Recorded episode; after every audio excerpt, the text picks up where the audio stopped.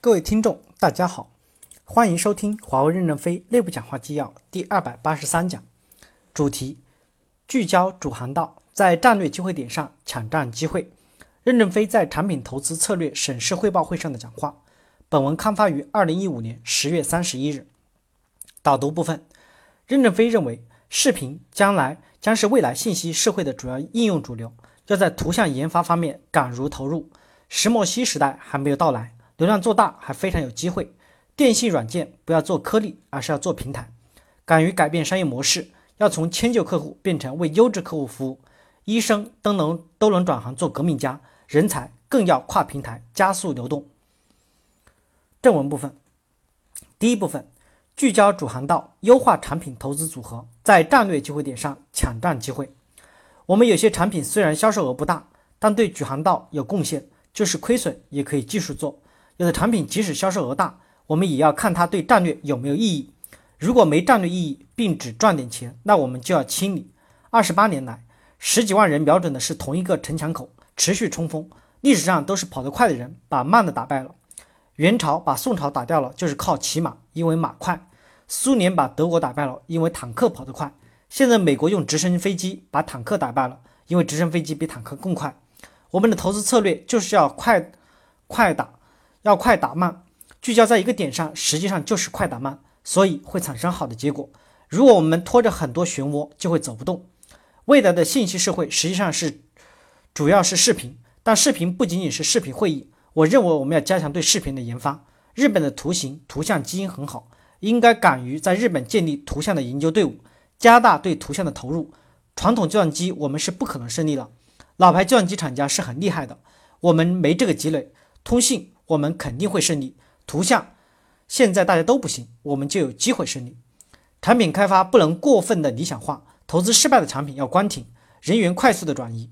我们不要老是往理想方案里面要使劲儿。我认为石墨烯时代还没有到来，硅片是可以叠加的，矩阵式的叠加，流量照样会增大，也是能解决问题的。所以英雄不能过分的追求理想化，等到理想实现的时候，我们已是白骨累累。我们等不到那个时代。我们也没有能力创造那个时代，投资的失败的项目虽要关掉，但失败的项目里面也有英雄，这些人员也是宝贵财富，因为他们经历这些弯路的时候都是财富。我们要加快人员的转移步伐。第二部分，电信软件要加大聚焦的力度，打造可重用的软件套件及平台，夯实软件 license 加软件的年费，改变商业模式。第一，面向未来，进一步的聚焦到三个平台。打造可重用的软件套件及平台。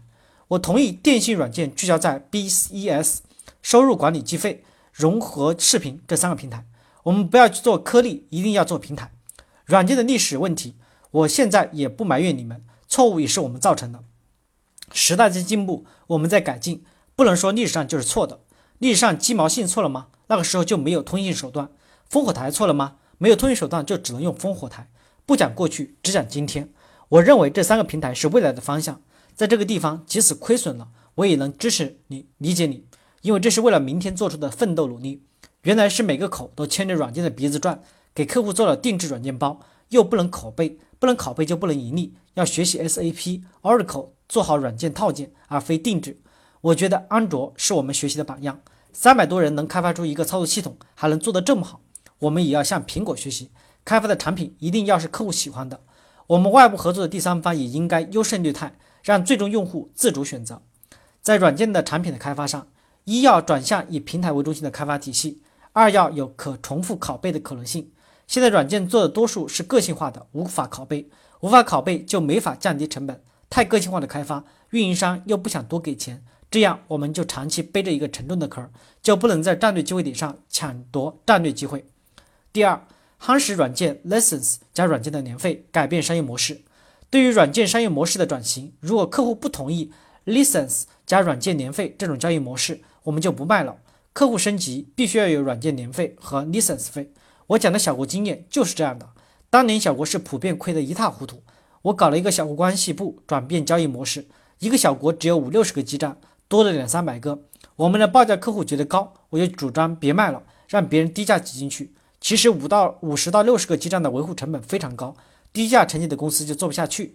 于是客户又想到我们，我们用高价又抢回了市场。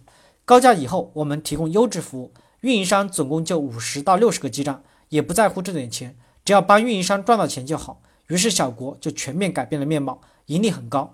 要敢于改变商业模式，敢于关闭一些盈利不好的国家，敢于关闭一部分客户，少一点国家少消耗，我们聚焦提供好的服务。为什么一定要覆盖一百七十个国家呢？要保证软件的合理利润，要从迁就客户变成为优质客户服务。感谢大家的收听，敬请期待下一讲内容。